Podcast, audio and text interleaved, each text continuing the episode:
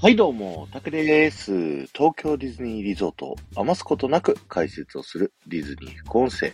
今日は東京ディズニーシーメディテレニアンハーバーのソアリンファンタスティックフライトの入り口のところから聞いてください。えー、ディズニー副音声をね、あの、レターを募集するようになりましてですね、皆さんぜひね、えー、ご自身の好きなアトラクションとかね、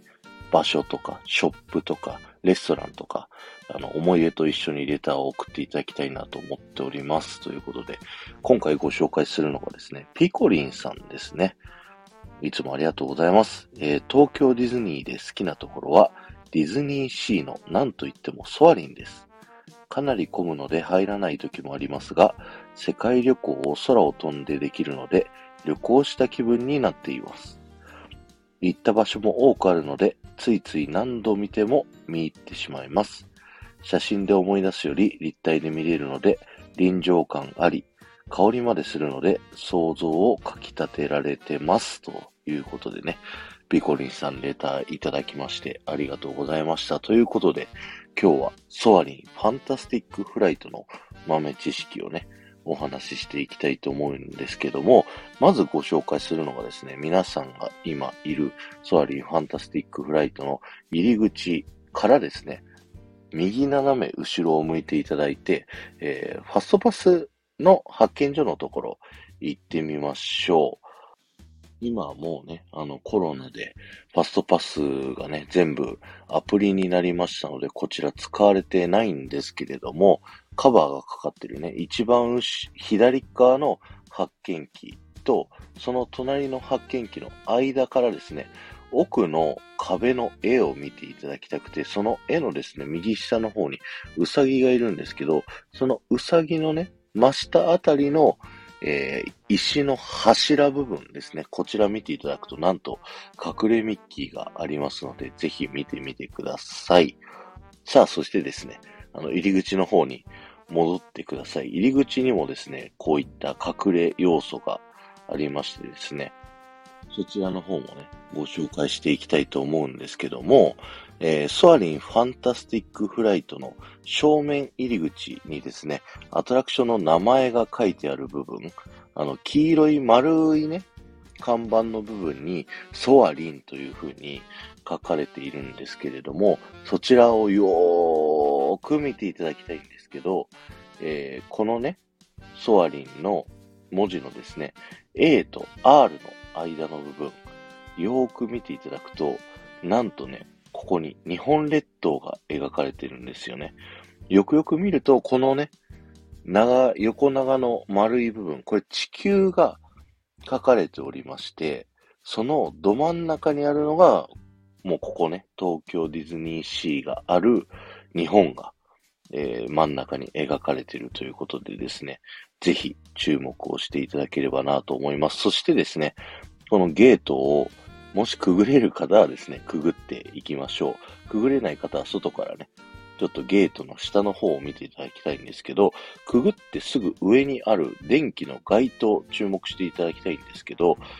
さすがですね。ファンタスティックフライトミュージアムってね、こう、空を飛ぶものをいろいろと展示をするという博物館なだけあってですね、こちらの街灯、なんと気球の形をしておりますので、ぜひ見てみてください。そしてさらに、その奥にですね、もう一つ入り口のソアリンの看板と同じように、横長のね、丸い円があるんですけども、こちらもですね、えー、地球の形、地球のね、柄になってるんですけども、こっちの面はですね、どうやら日本が真ん中ではないんですよね。日本右上の右端の方にですね、あって、じゃあここの真ん中っていうのはどこを位置しているのかっていうとですね、これはこのメディテレニアンハーバーの舞台であるですね、イタリアが中心にえなっていますので、ぜひね、そちらの方注目してみてください。さあ、さあ、入り口をくぐったすぐ右側にですね、あの、茶色いプレート見つけられましたでしょうか？そちらもですね、見ていただきたいんですけど、そちらはですね、あの、工具やメジャーがね、こう書いてあるプレートになっておりまして、そこにね、イタリア語で、アセミオジデオーネというふうにね、書かれています。こちらは人の名前に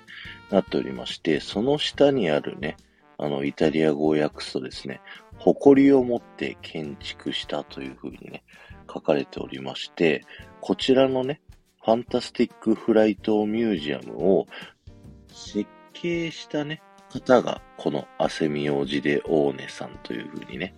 なっております。彼の名前はですね、この後、このファンタスティックフライトミュージアム、中入っていただいた後ですね、えー、図面がね、こう公開されているところがありまして、その図面の中にもですね、彼の名前が載っておりますので、ぜひね、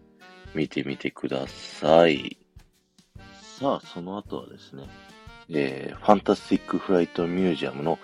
建物の壁のですね、柱っぽいところの下の部分に書かれている文字が刻まれているのを皆さん見つけられましたでしょうか、えー、こちらに書かれているのはですね、右側部分、こちらは飛行への精神に捧げるというね、言葉が、えー、刻まれております。そして左側にはですね、この博物館創設者のチェリーノ・ファルコさんというね、えー、名前と、えー、検察したね、年月日、えー、西暦か、ローマ数字の1815がですね、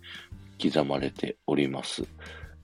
このアトラクションね、乗っていただくと、あの、カメリア・ファルコさんっていうね、女性の方が出てくると思うんですけど、ファンタスティック・フライト・ミュージアムへようこそっていう方ですね。その方のお父さんですね、このチェディのファルコさんは。あの、この後ね、アトラクション乗っていただいて、館内入っていただくと、あの、建設のね、段階的な絵が描かれてると思うんですけど、そこの中でですね、えー、カメリアのお父さん、チェリーノ・ファルコさんのね、あの、絵も出てきますので、ぜひ注目してみてください。そしてですね、その着工中の様子を、あの、描いてる絵と一緒にですね、そのあたりに、あの、オープン当初、このファンタスティックフライトミュージアムがオープン、グランドオープンしたタイミングの、えー、リボンとハサミが置いてあったりですとか、グランドオープン時にね、チェリーノ・ファルコさんが、えー、話したスピーチの、えー、文章がね、置いてありますので、ぜひそちらの方もね、注目していただきたいんですけど、そちらをね、えー、読ませていただくと、この精神を飛翔させる場所へ訪れるすべての皆さんへ、ようこそ。ファンタスティック・フライト・ミュージアムは、あなた方の博物館です。ここではかつての高潔な大志が明らかになり、先駆者たちは空を飛ぶという未来に挑戦し、誓いを立てることができるのです。ファンタスティック・フライト・ミュージアムは、この博物館を発展させた理想や科学、夢へと捧げます。世界中の革新とインスピレーションを湧き上げる象徴となることを願います。1815年9月4日、チェ・リーノ・ファルコというふうにね、書かれておりまして、なんとこのファンタスティック・フライト・ミュージアムはですね、9月4日にオープンしていると。これは東京ディズニーシーのオープン日も9月の4日になっているので、それに合わせてあるっていうのがね、なんとも憎い演出ですよね。そして、このね、えー、チェリーノ・ファルコさんのですね、スピーチ、どっかで聞いたことある人いませんかねこれは、あの、ディズニーランドがオープンするときの、ウォルト・ディズニーのスピーチもですね、えー、ディズニーランド is your land っていうね、セリフを言っていて、ディズニーランドは皆さんの場所です、みたいなね。はい。どことなくこのスピーチ似てるように作られていてですね、すごいニヤニヤできるようなね、演出になっておりますので、ぜひスピーチ文も読んでみてください。さあ、あとですね、おまけなんですけども、このファンタスティックフライトミュージアム、いろんなところにですね、描かれている絵の中に隠れミッキーがものすごくたくさんいますので、ぜひね、いろんなところ行きながら隠れミッキー探してみてほしいんですけど、僕が一番好きな隠れミッキー、一個だけご紹介させていただくとですね、カメリア・ファルコさんの絵がね、こう出てくる一個前のね、こう天井が高い部屋、ここの中で、こういろんなね、空にまつわる、空を飛ぶものにまつわるですね、絵が描かれたお部屋があるんですけれども、ここの中のですね、日本が舞台になっている、えー、絵ですね。忍者っぽい人がタコに乗ってね、こう空を飛んでいるっていう絵なんですけど、この絵のですね、右下の方にですね、あの、お侍さんがね、映ってるんです。腕組んでね。その腕組んでるお侍さんに、こう、ミッキーの耳がついてるっていうね。ミッキーの耳のカチューシャをつけてるお侍さんがね、